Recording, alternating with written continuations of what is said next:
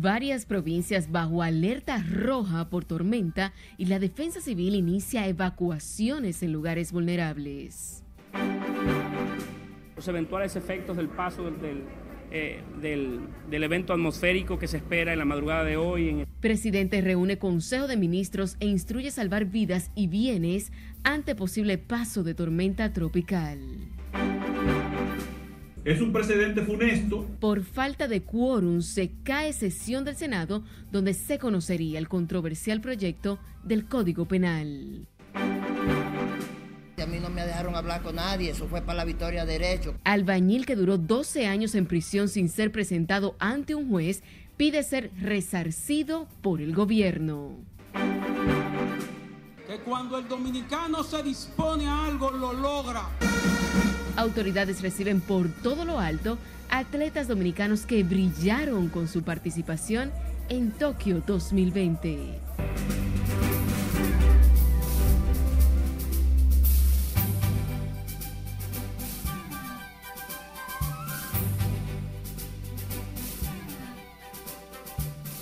Muy buenas noches, bienvenidos a esta emisión estelar de Noticias RNN. Soy Janet de León, tenemos muchas informaciones, así que vamos a iniciar de manera inmediata. Lo hacemos con el Centro de Operaciones de Emergencias que aumentó la noche de este martes a 23 las provincias en alerta ante el inminente paso del potencial ciclón número 6 que estaría afectando todo el territorio nacional a partir de este miércoles.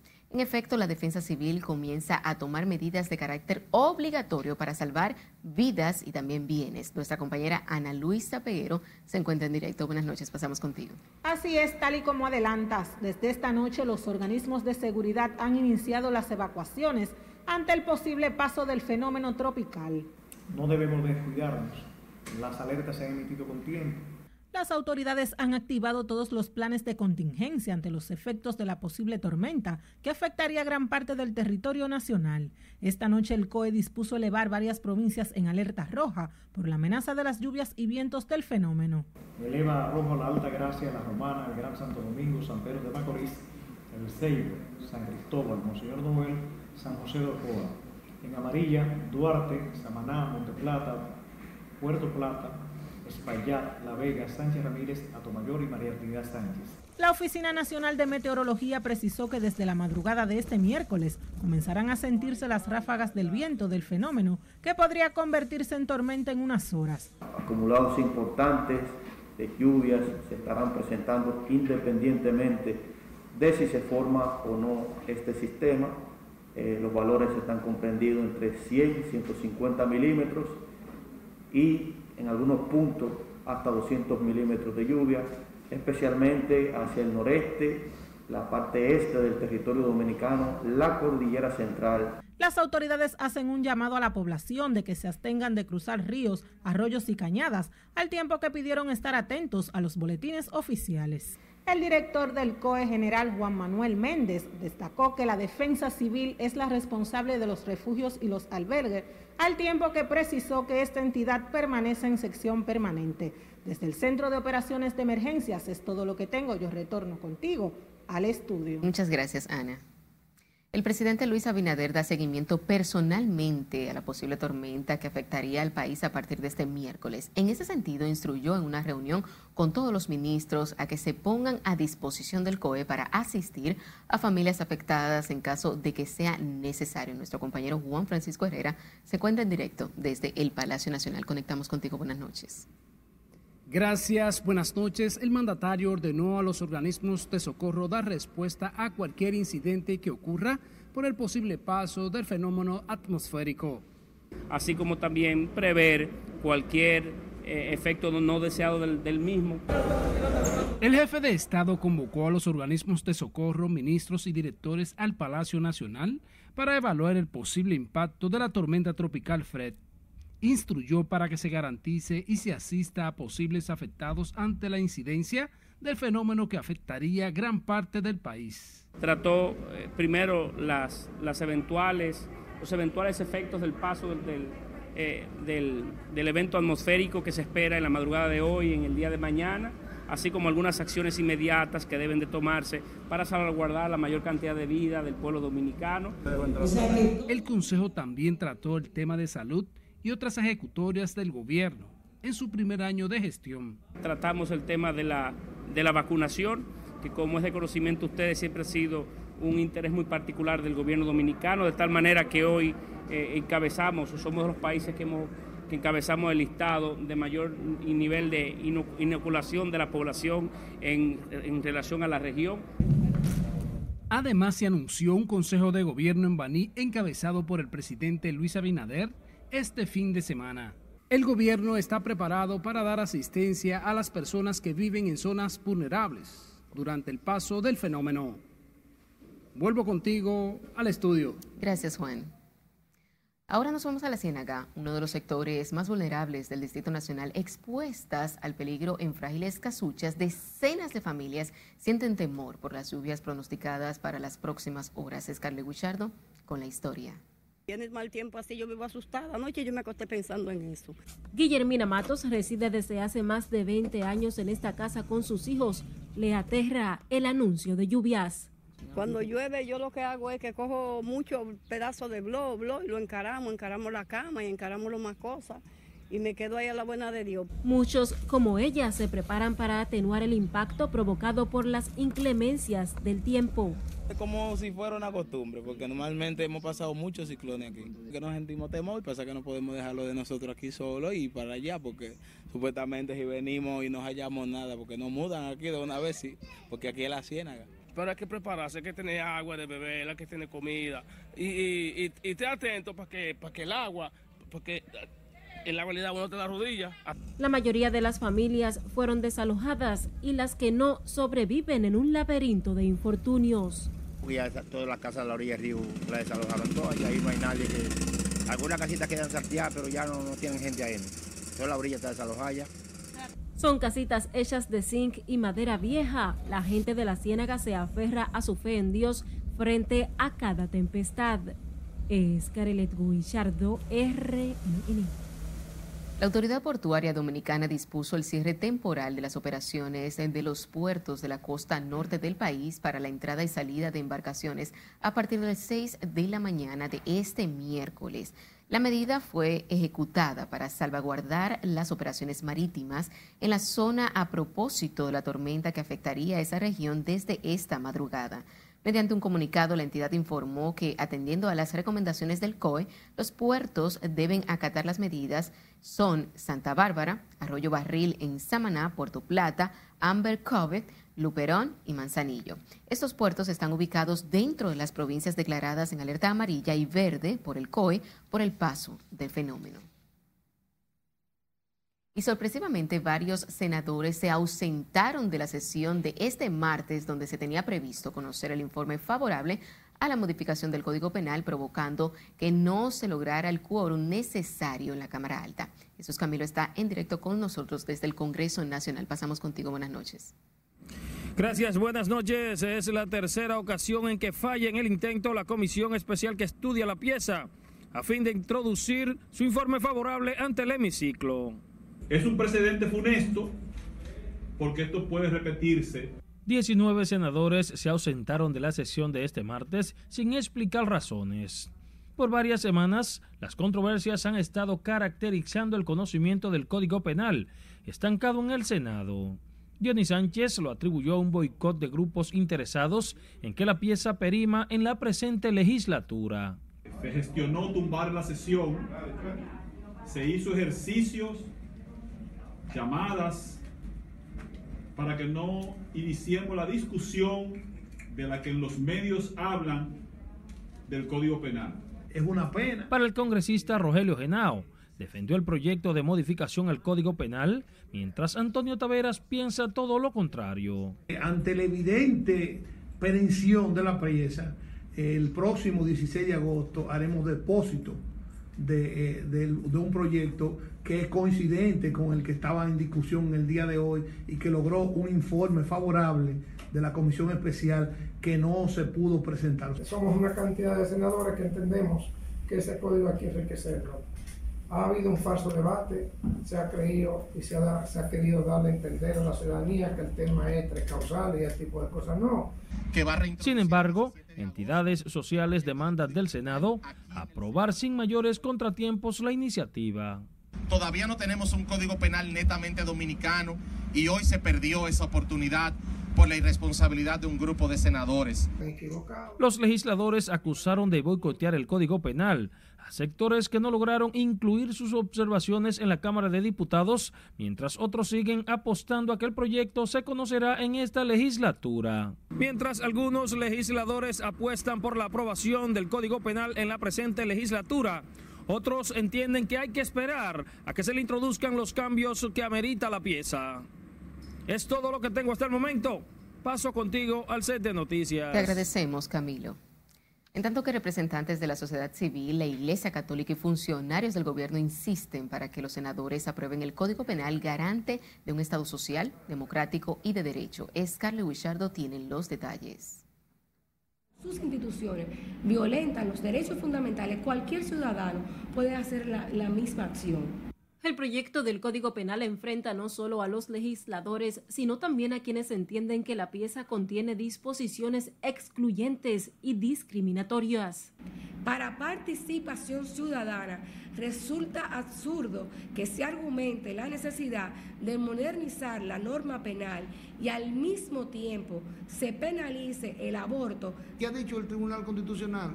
Que la jurisdicción penal militar es inexistente ha interpretado el artículo 254 de la Constitución para decir que no existen los tribunales penales militares en República Dominicana. Y ahora en el código quieren introducirlo. Este martes en su cuenta de Twitter, Milagros Ortiz Bosch llamó a los senadores a actuar conforme a los intereses de los votantes. Refuerza el pedido de una normativa penal incluyente. Pero Víctor Masalles, obispo de la diócesis de Baní, volvió con su polémica propuesta de excluir las tres causales para la despenalización del aborto. Y entonces aquí, luego de tantos años de discutirse, en vez de fortalecer esos derechos, incluso reconociendo, ampliando la visión de los derechos, y lo que hace es debilitarlos. Frente a la sede del Congreso Nacional, el movimiento Juventud con una misión avala la posición de la Iglesia Católica sobre la penalización de la interrupción del embarazo. República Dominicana no tiene un Estado laico República Dominicana tiene un Estado de derecho democrático donde minorías no subyugan mayorías. La pieza ya fue aprobada en la Cámara de Diputados en segunda lectura con 128 votos a favor y 13 en contra. Es Carelet Guillardo, RNN. El Ministerio Público incorporó hoy la incorporación de nuevos elementos contra los implicados en el caso Operación Coral en la audiencia de revisión obligatoria de medidas de coerción al grupo encabezado por el mayor general Adam Cáceres Silvestre. Y como nos cuenta Margaret Ramírez, la audiencia fue aplazada para el 27 del presente mes. La situación de los imputados en este proceso es todavía mucho más perjudicial y más compleja y más agravada para ellos que la condición que tenían en el momento de conocer la medida de coerción. Wilson Camacho, titular de la PETCA, aseguró que las investigaciones de las últimas semanas revelaron nuevas evidencias que agravan la situación de los imputados por estafa contra el Estado y otros cargos penales. Esta es una investigación que sigue evolucionando y a la medida que evoluciona, nosotros hemos identificado otros bienes, hemos ido identificando otras líneas de investigación y parte de esa información, no toda, parte de esa información la hemos compartido con el tribunal para demostrar que se deben mantener las medidas de coerción que se han impuesto hasta ahora. Este martes estaba prevista la revisión obligatoria de las medidas de coerción del general Cáceres Silvestre, la pastora Rosy Guzmán y su hijo Tanner Frede Guzmán.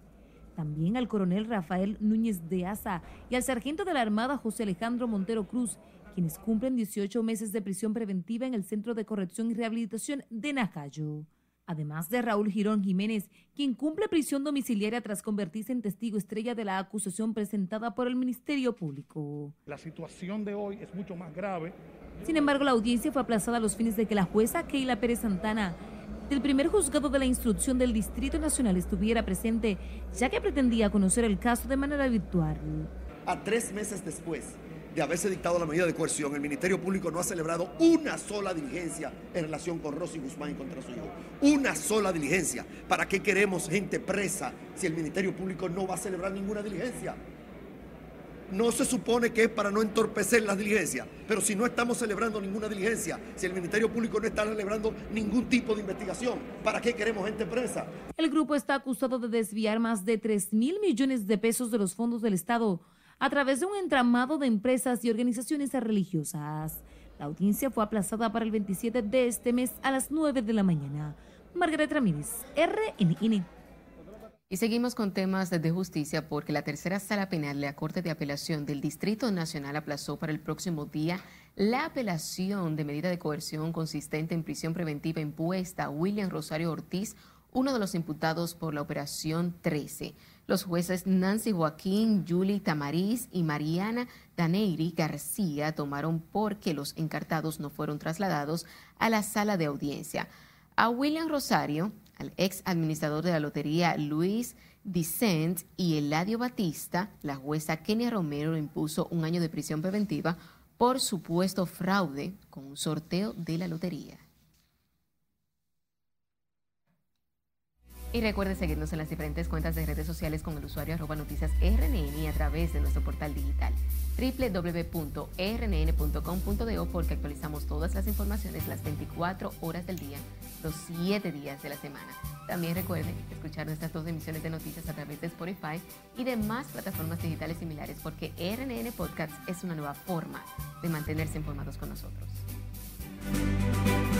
El caso es investigado por el Ministerio Público. Nos vamos a la pausa. Cuando regresemos, les diremos lo que provocó la muerte de un abogado en San José de Ocoa y lo que dice la policía. Debiera de consumirlo todo el pueblo dominicano sin ningún tipo de problema. Además, habrá de las medidas del gobierno para enfrentar la crisis porcina que ha provocado la muerte de miles de cerdos. Esto y más cuando regresemos. Siga con RNN Emisión Estelar.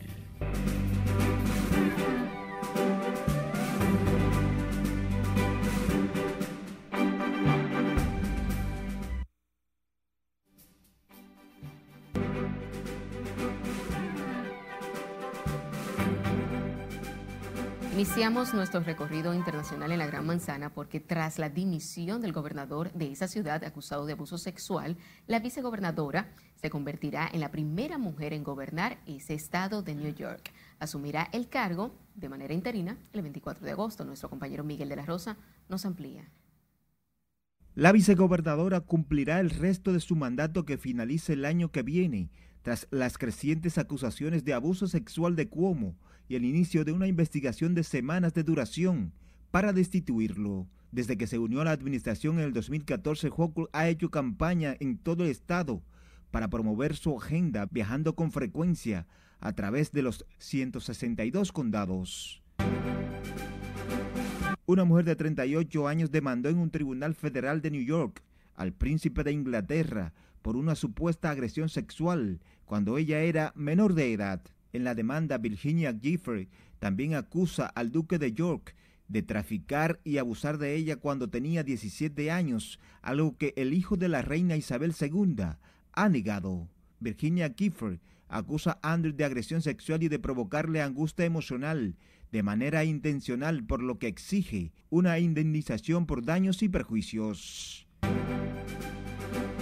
China ha castigado a más de 40 funcionarios locales por no controlar un brote de la variante Delta, mientras las autoridades se refuerzan por no frenar el peor resurgimiento del COVID-19 que en el país ha visto en más de un año. El brote actual que surgió por primera vez en la ciudad oriental de Nakin se ha extendido a más de la mitad de las 31 provincias chinas y ha causado más de mil infecciones sintomáticas en tres semanas.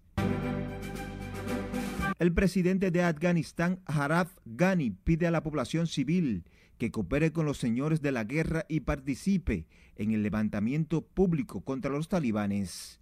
La petición llega en un momento en el que las organizaciones terroristas continúan ganando terreno y la controlan seis capitales de la provincia. Medio millar de personas se manifestaron cerca del Tribunal de Apelaciones de la ciudad suiza de Basilea para expresar su rechazo a la decisión de una jueza de reducir la pena de un violador, argumentando entre otras razones que la agresión sexual solo duró 11 minutos. Durante la protesta conformada mayoritariamente por mujeres, se mantuvieron 11 minutos en silencio y corearon consignas como 11 minutos son 11 minutos de más. La agresión sexual contra una mujer de 33 años ocurrió el pasado primero de febrero del año pasado, cuando un hombre de 32 años y un menor de edad de nacionalidad portugués la violaron cuando ésta regresaba de un club nocturno. Culminamos nuestro recorrido internacional con una buena noticia.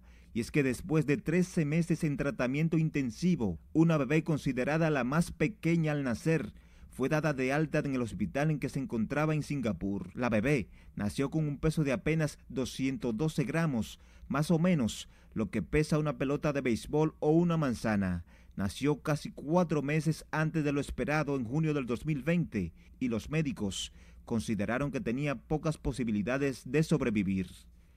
En las internacionales, Miguel de la Rosa. Un dominicano oriundo de Miches fue asesinado a tiros y otro resultó gravemente herido durante una transmisión en vivo por la red social Facebook en la ciudad de Puerto Rico. La víctima fue identificada como Julio César Castillo, de 24 años de edad, quien fue atacado con ráfagas de tiros mientras tomaba unos tragos en su residencia.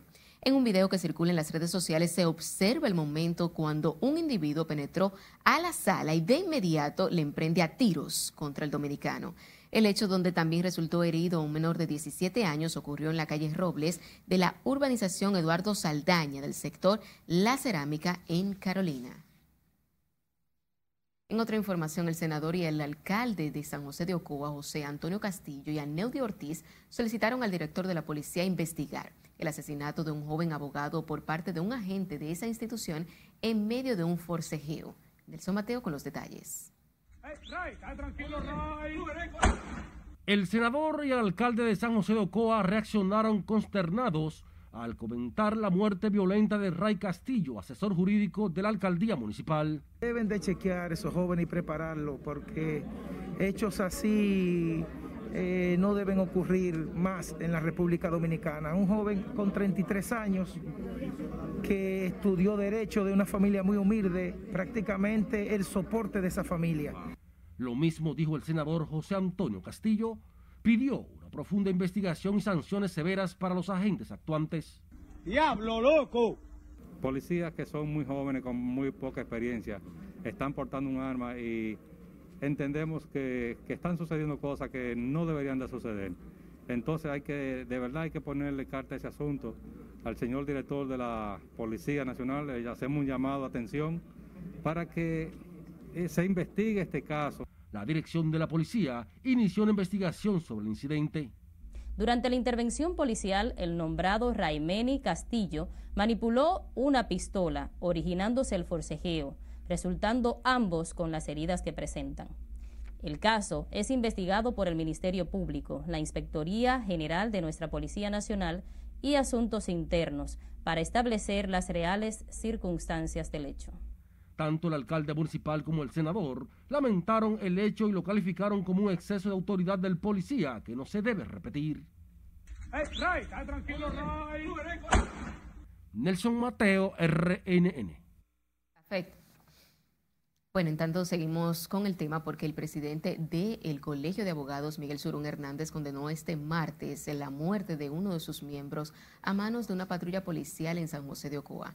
Miguel Surún Hernández pidió destituir a los agentes actuantes en el incidente en que perdió la vida el abogado Ray Castillo y un agente policial resultó gravemente herido.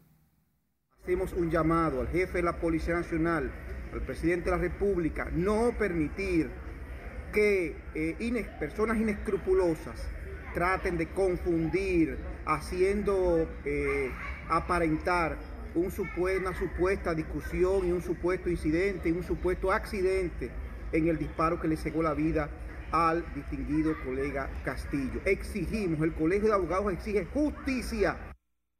El presidente de los abogados afirmó que no desmayará hasta lograr que el caso llegue hasta las últimas consecuencias. Esta mañana la Policía Nacional lamentó el hecho y anunció la creación de una comisión para indagar las circunstancias en las que falleció el abogado Ray Castillo.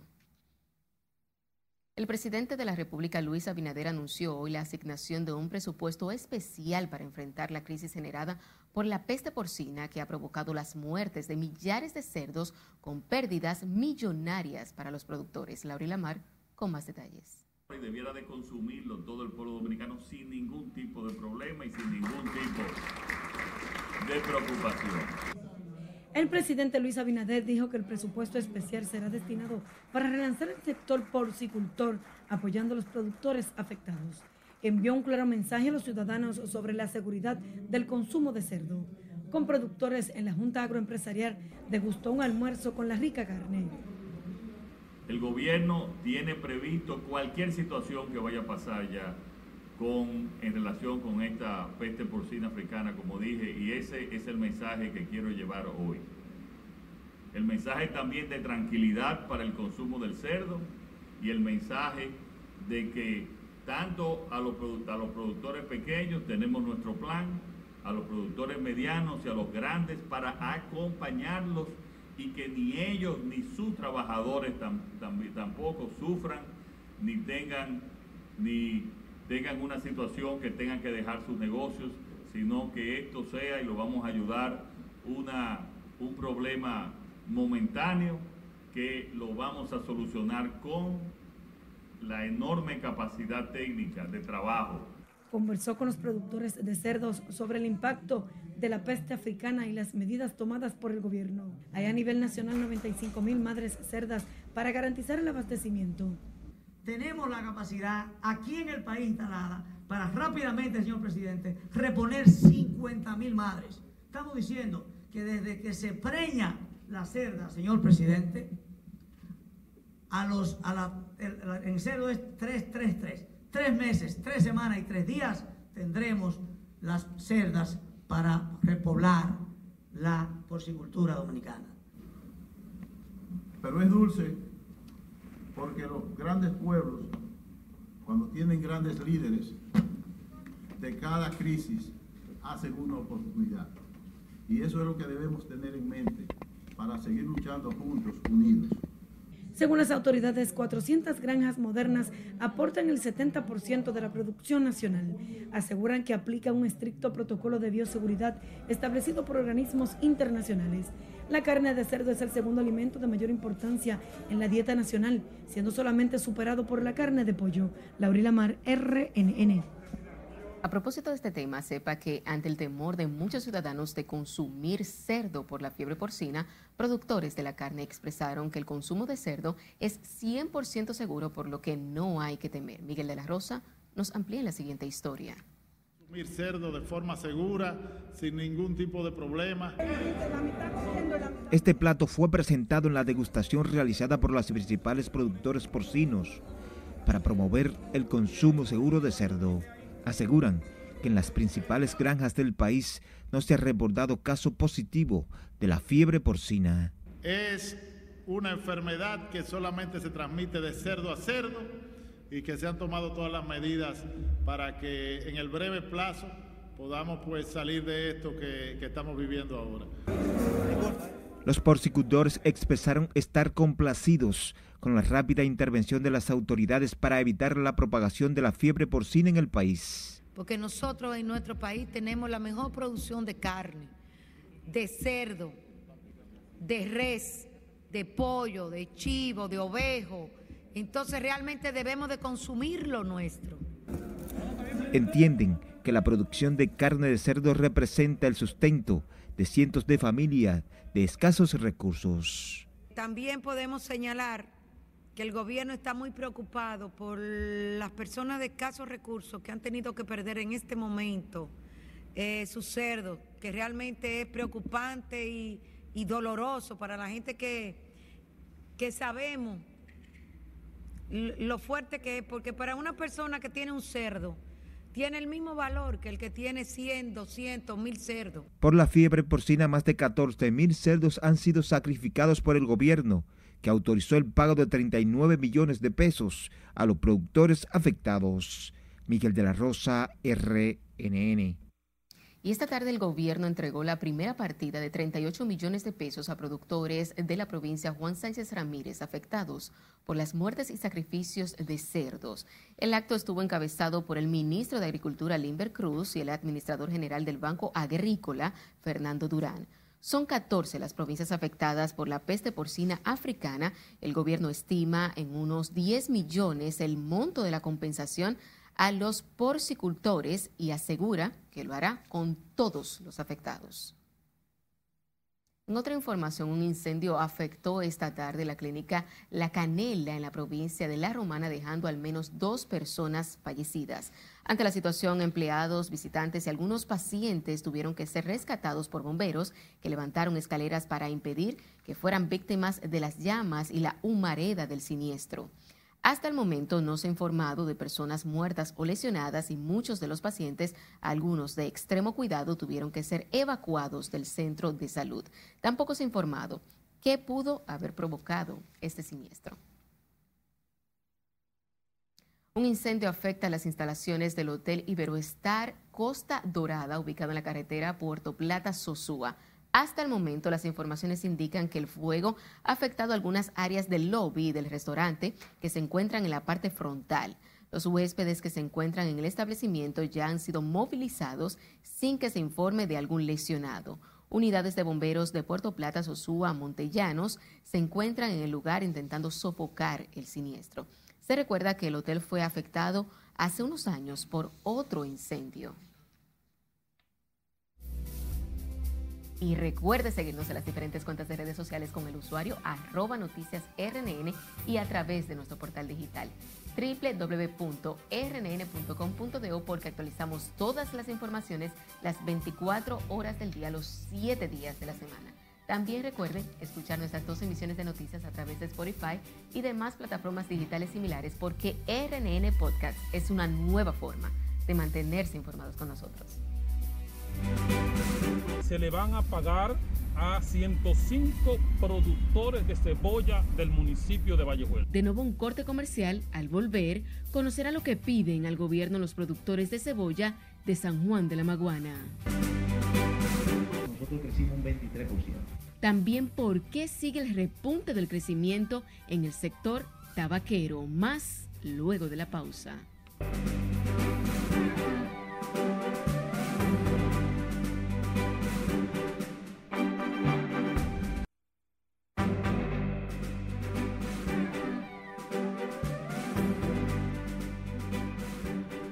Gracias por su sintonía. Seguimos con más informaciones. Productores de cebolla de Palenque y Vallejuelo denunciaron hoy que el gobierno paralizó el pago iniciado semanas atrás. Eso generó disgusto e incertidumbre por no saber cuándo cobrarán el dinero restante. Julio César Mateo nos dice más. Los reclamantes son pequeños productores de cebollas que vendieron su producto al gobierno en marzo último. De toda la zona sur largo, llámese Vallejuelo, Palenque, nos reunimos en la mañana de hoy en el antedespacho del ministro de Agricultura con el señor Tauri Cedeños y nos recibió y nos informó que en esta semana, el viernes lo más tardar, se le van a pagar a 105 productores de cebolla del municipio de Vallejuelo. Esta mañana acudieron a la sede del Ministerio de Agricultura, donde recibieron promesas de pago en esta semana. Nuestros productores no desmayemos en el campo, sino que sigamos hacia adelante todo el tiempo. Así que le damos la gracia a todos y que se cumplan las palabras que dijo nuestro hermano y amigo Dauri Cedeño dijeron esperar que la promesa sea cumplida para no verse obligados a tomar medidas drásticas. Eso es todo, podríamos decir todo, porque Vallejuelo, el 90% de su población, de eso es que vive, especialmente de la producción de cebolla. Ahora mismo en Vallejuelo los productores están perdiendo todo, tenemos que decirlo. Aún entendiendo a Dauri, entendiendo el ministerio, los productores de cebolla de Vallejuelo están perdiendo todo eh, notificaciones, la casa, la, la, los conucos, están perdiendo todo. Afirmaron que el gobierno solo pagó el 36% de la deuda contraída a través de la compra de cebollas. Si no se cumple eso eh, en los acordados, en la fecha expresada por ellos, nosotros nos vamos a ver en la obligación entonces de llamar a los productores de Palenque de llamar a los productores de Vallejuelo que se tiren a la calle. La siembra de cebolla es considerada la principal actividad económica del municipio de Vallejuelo, perteneciente a la provincia de San Juan. En San Juan de la Maguana, Julio César Mateo, RNN. En otro orden, la directora de Supérate aseguró hoy que el gobierno trabaja para aumentar el número de familias beneficiarias con la ayuda social del gobierno con prioridad en las que viven en pobreza extrema. Gloria Reyes explicó que prevén reforzar las políticas sociales para garantizar una adecuada alimentación a los sectores más desposeídos. Como ya sabemos, 1.350.000 familias en la actualidad reciben los subsidios y protección del gobierno. Nuestra visión es que muy pronto anunciemos cuántas familias ya no necesitan ese apoyo del gobierno por las intervenciones que estamos desarrollando de creación de capacidades, de generación de medios de vida que le permitan a la gente su autonomía y liberarse de esa dependencia del Estado. Directora de Superate firmó un acuerdo con la Facultad Latinoamericana de Ciencias Sociales, República Dominicana, para promover acciones conjuntas en innovación social y económica. Con base a la investigación, formación y asistencia técnica, procura contribuir a la meta del gobierno de reducir la pobreza y la desigualdad en la República Dominicana. La Coordinadora Nacional de la Salud anunció para los próximos días el inicio de un plan de protestas, incluidos paros de labores por el supuesto incumplimiento del gobierno a acuerdos suscritos con ese sector. Anunció el retiro del diálogo iniciado con las autoridades para buscar solución a distintos problemas que afectan los servidores de la salud.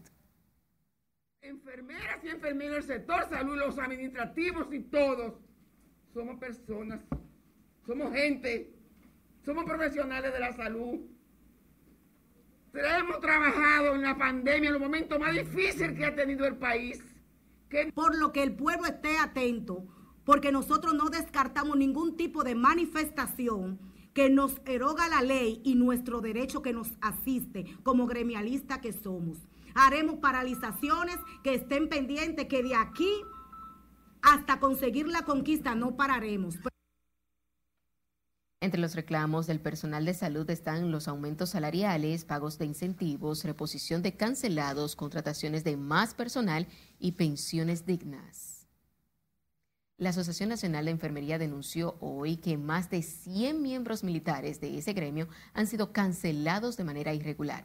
Su presidenta Francisca Peguero aseguró que las cancelaciones son bajo el alegato de que los y las enfermeras militares alcanzaron la edad de 35 años cancelan y no tiene derecho a la palabra, mucho menos pensar en prestaciones, violentando sus derechos laborales, los derechos humanos y faltando a la dignidad humana. Por eso nosotros estamos solicitando que se detenga esta ola de cancelación, que sean respuestas en sus posiciones y al contrario, que sean reconocidos ellos con un nuevo rango a SUNAEN demanda del presidente de la República ordenar la reposición de ese personal desvinculado y asignar el presupuesto necesario para nivelar los salarios con los servicios nacional de salud. En otro orden, la construcción del Aeropuerto Internacional de Bávaro produciría una debacle hidrográfica en la provincia de la Altagracia debido a que sus aguas subterráneas quedarán afectadas y contaminadas, advirtió hoy el director de la Asamblea Nacional Ambiental, Domingo Abreu Collado. En iguales términos, se expresó el geólogo Tabaré Mundaray, quien se opuso a la construcción de la terminal debido a que la superficie terrestre no está apta para otra terminal aeroportuaria con que cuenta hoy y, con que, y que necesita Higüey ya en el futuro van a verse no solamente amenazadas, sino directamente contaminadas. Es una necesidad evitar más construcciones en esa, en esa zona porque nos vamos a quedar sin agua. Las condiciones geomórficas de ahí no son aptas para un aeropuerto. Las condiciones litológicas sencillamente van a afectar si se hace un aeropuerto ahí, se van a afectar el endocal, es decir, a las cavernas y a las zonas de, eh, de hidrología subterránea o de acuíferos que están en el subsuelo. Sobre la licencia ambiental que le fue otorgada para construir el aeropuerto a finales del pasado gobierno, Ambos ambientalistas afirmaron que no está claro cómo estas personas recibieron una licencia cuando no se hizo un estudio de impacto ambiental para construir esta obra.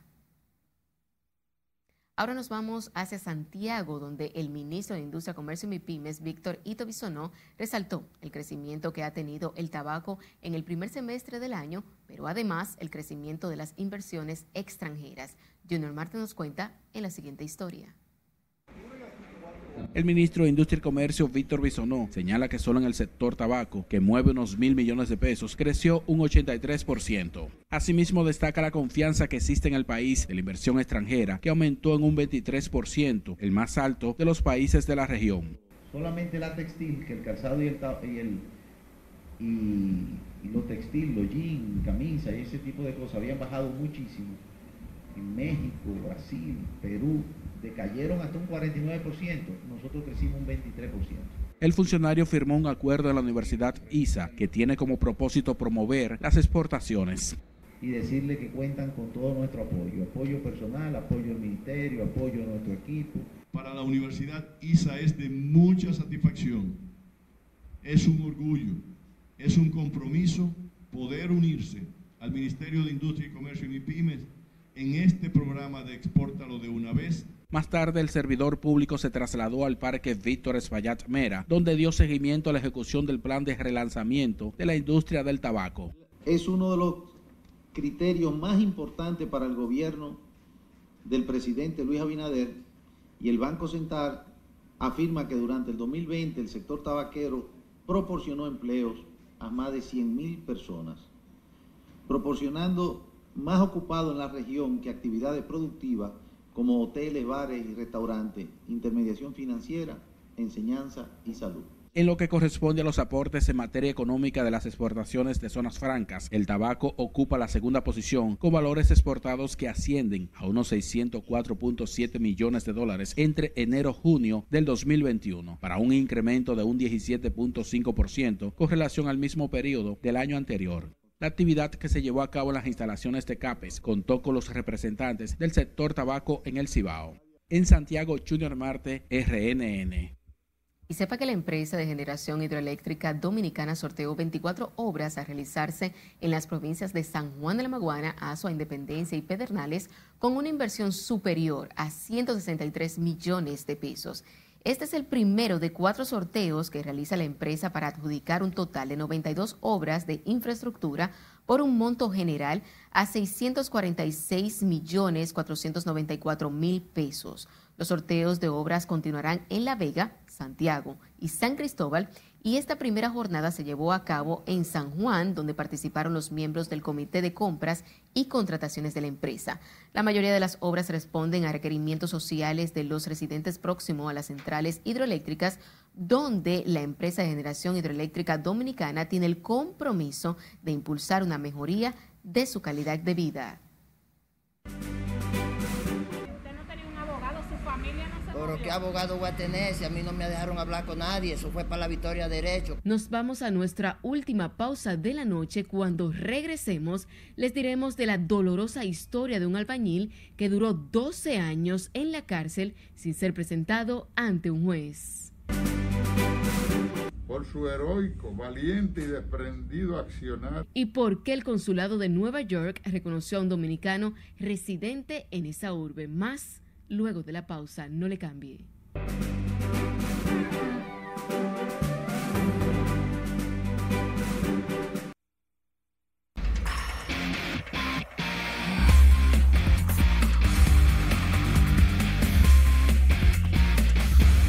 Muy buenas. Iniciamos la entrega deportiva jubilosos, felices, alegres, porque ya llegó la doble medallista de plata de los Juegos Olímpicos, Marilady Paulino. Ahora mismo está en fiesta. Pero temprano estuvimos en el aeropuerto junto a ella y nos dijo lo siguiente.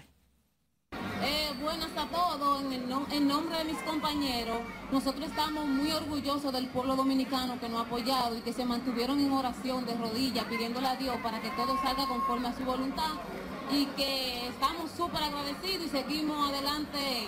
Nos vemos el año que viene, que es un mundial y a romper con Dios. Esto es algo deportivo, no es algo de discurso. Pero sí quiero decirle al pueblo dominicano, presidente cumplió con el deporte, presidente cumplimos con nuestro país y siempre le dije que nuestros atletas estaban entrenando y que solamente íbamos a ir a Tokio a recoger las medallas. Aquí están las medallas, presidente. Decirle a los atletas lo orgulloso que nos sentimos por el trabajo llevado a cabo. Decirle y exhortarle a que continúen con esa humildad, con ese trabajo, que eso es lo que da resultados.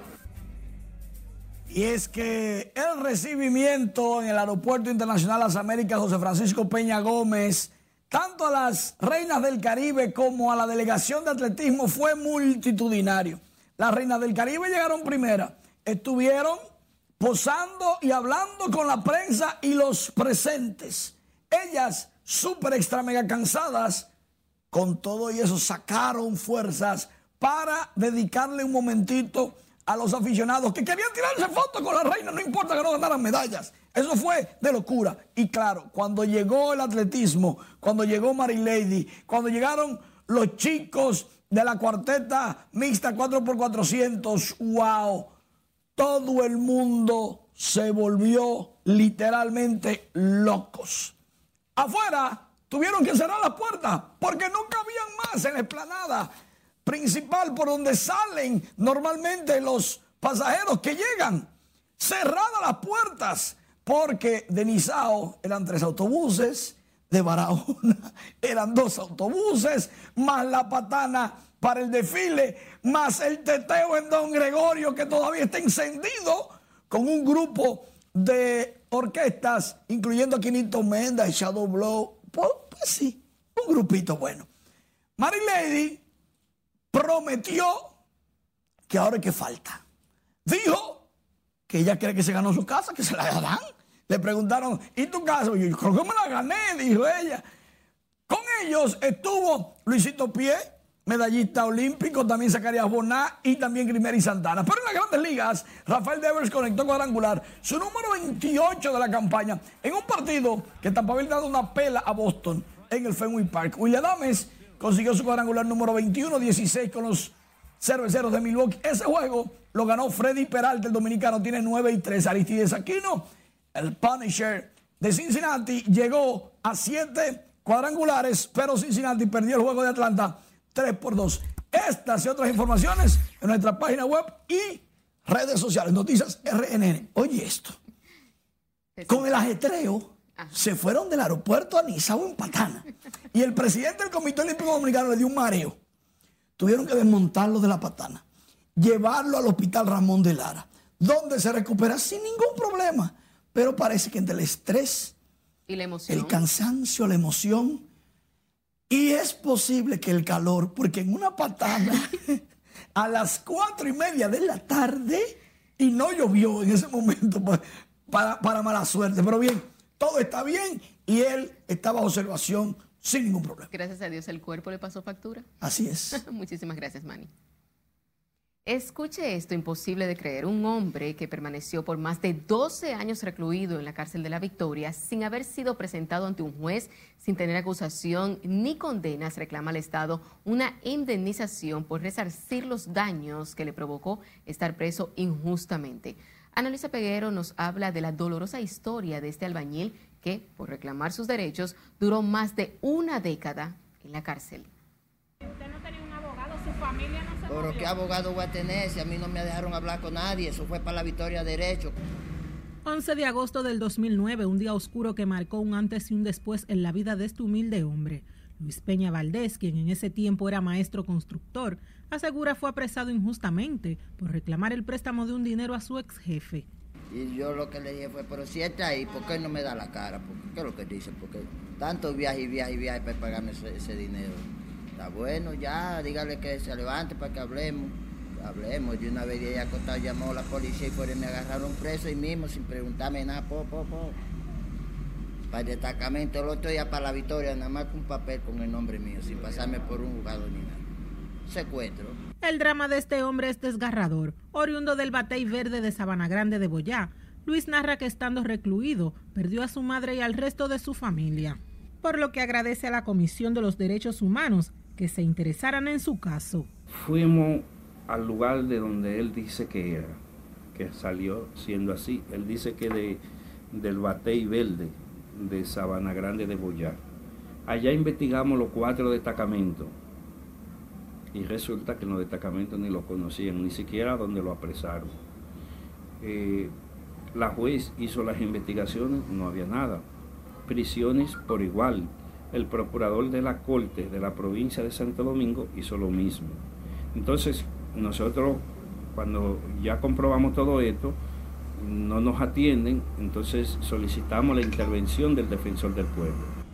Los juristas encargados de investigar este proceso explicaron que hay decenas de privados de libertad que atraviesan situaciones similares. Por lo que nosotros procedimos de manera inmediata a hacer una investigación exhaustiva sobre la situación de él y determinamos entonces de que precisamente tenía una prisión ilegal en la penitenciaría de la Victoria, por lo que procedimos de manera inmediata a, accionar a través de un recurso constitucional que se llama el habeas corpus. Y estamos llamados a hacer un censo eh, dentro de las cárceles. En los próximos días vamos a comenzar con la victoria para ver qué otros casos podemos encontrar así, porque realmente con el nuevo sistema que se ha implementado en las cárceles, con la nueva directora, hemos encontrado muchas situaciones de ilegalidad.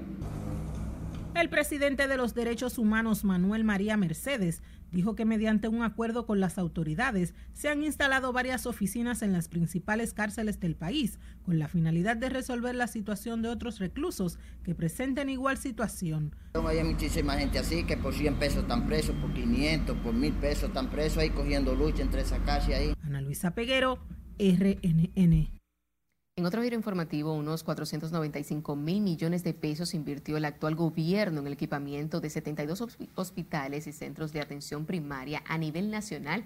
Así lo informó el Servicio Nacional de Salud. Además, afirmó que trabajan en la ampliación de 25 áreas de emergencias y remozamiento de 46 centros para un total de 71 intervenciones a nivel nacional.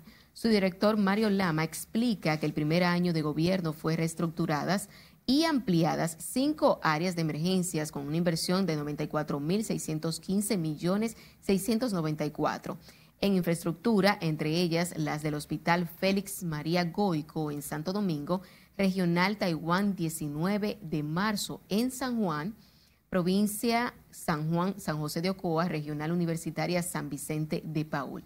También entraron en funcionamiento los hospitales provinciales San Bartolomé de Neiva, Boca Chica en Santo Domingo y Municipal Pablo Antonio Paulino en Las Terrenas. El ministro de Educación Superior Franklin García Fermín defendió la supuesta transparencia en la asignación de becas y atribuye denuncias de irregularidades a sectores interesados en sacarlo del cargo a partir del lunes venidero. Con el dolor de mi alma, todo lo que dicen muchos a través de las redes sociales, que me presentan como un vulgar ladrón. Y yo quiero decirle que yo puedo explicar peso a peso, lo digo aquí llenamente, yo puedo explicar y justificar peso a peso lo que yo tengo. Según García Fermín, en su gestión de casi un año solo han sido entregadas 10 becas y aclara que las recibidas por empleados y sus hijos están avaladas en una resolución de esa institución. En el caso de una nieta de la ex ministra Ligia Amada Melo, aclaró que fue beneficiada por su elevado rendimiento estudiantil. En tanto que la corriente magisterial Juan Pablo Duarte de la Asociación Dominicana de Profesores presentó hoy la plancha que optará por la dirección de ese gremio en las elecciones pautadas para el miércoles de la semana entrante. Juan Núñez, candidato a la presidencia, encabeza el equipo de maestros que propone fortalecer la institucionalidad de ADP y mejorar la calidad de vida de los docentes. Así como los compañeros y compañeras de las distintas fuerzas que vayamos aliadas o no, pueden tener la plena seguridad que actuaremos con la visión de integralidad y la madurez con que se requiere para dirigir una organización con las bondades y complejidades de la Asociación Dominicana de Profesores. Entre los planes de los aspirantes a dirigir la ADP incluye la creación de un sistema integral de comunicación, orientación e información nacional a los maestros.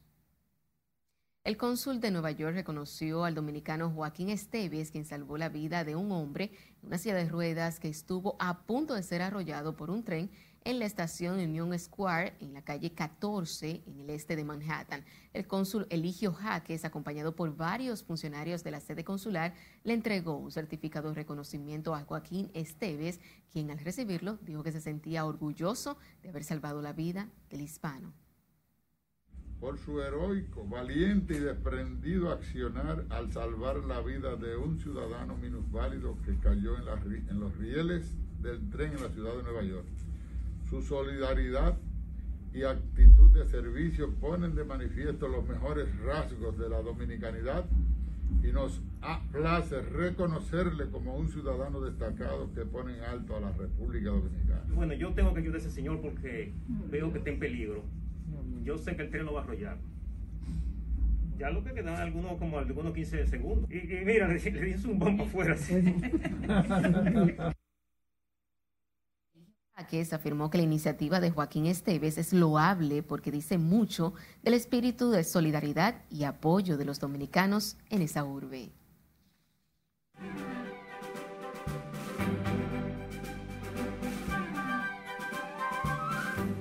Hola, ¿qué tal? Muy buenas noches. El productor artístico Alberto Sayas busca otro récord Guinness para la República Dominicana. Aquí les contamos de qué se trata. Con el apoyo de la Alcaldía del Distrito Nacional y el Ministerio de Cultura, el reconocido productor Alberto Sayas dio la noticia de que República Dominicana irá tras su segundo récord y será el próximo 11 de diciembre, evento que va tras el título de récord Guinness World del baile de bachata más grande del mundo. Y la idea es poder eh, romperlo con más de 500 parejas, ellos tienen 580 parejas. Eh, nuestra intención es que, sean más de 500, dígase más de mil personas, acá en nuestro malecón de Santo Domingo. Tú sabes que esa, es una buena pregunta porque el merengue, al ser un baile folclórico, tiene su vestimenta. La bachata no es un baile folclórico y era algo que hablábamos con Guinness World Record que nos decía sí, pero la vestimenta, entonces le explicamos eso y estamos en ese proceso de ver qué, qué vestimenta más adecuada sería para, para, para el evento. Próximamente empezarán las convocatorias a nivel nacional para las parejas y escuelas que conformarán y lograrán el título de récord Guinness del baile de bachata más grande del mundo. Industrias Vanilejas Indubán, en su 75 aniversario, introduce al mercado tres cafés especiales con origen certificado desde tres de las zonas cafetaleras más fértiles del país bajo su marca Café Santo Domingo. Hoy lanzamos tres orígenes de café. Café Santo Domingo Gran Origen, Perla Roja, Café Santo Domingo Gran Origen Sualdí y Café Gran Origen eh, Gran Sierra. Son tres cafés de tres regiones diferentes que cada una tiene un sabor diferente y contempla aromas y sabores particulares. Los cafés especiales tienen un mayor valor de mercado porque tienen que llenar una serie de requisitos que van desde el cultivo en determinadas zonas características únicas, el procesamiento de café uva, el tueste y el empaque. Esta noche presentaron a las candidatas de Mis Tierra República Dominicana 2021 el certamen que elige a la mujer más bella de la tierra. La ganadora de este título será la imagen del concurso y además viajará por el mundo promoviendo campañas ambientales para la protección del planeta. Tenemos 10 candidatas, 10 verdades que cada una de ellas tiene eh, como que una diferencia, como que ninguna son iguales, todas están hermosas, todas son muy jóvenes. La dirección del certamen está a cargo de Chris Puesan, mientras Camilo Ten y Joyce Royce serán los productores ejecutivos. El concurso se realizará el 1 de septiembre a las 8 de la noche en el auditorio Anthony Hudson del Instituto Cultural Dominico Americano.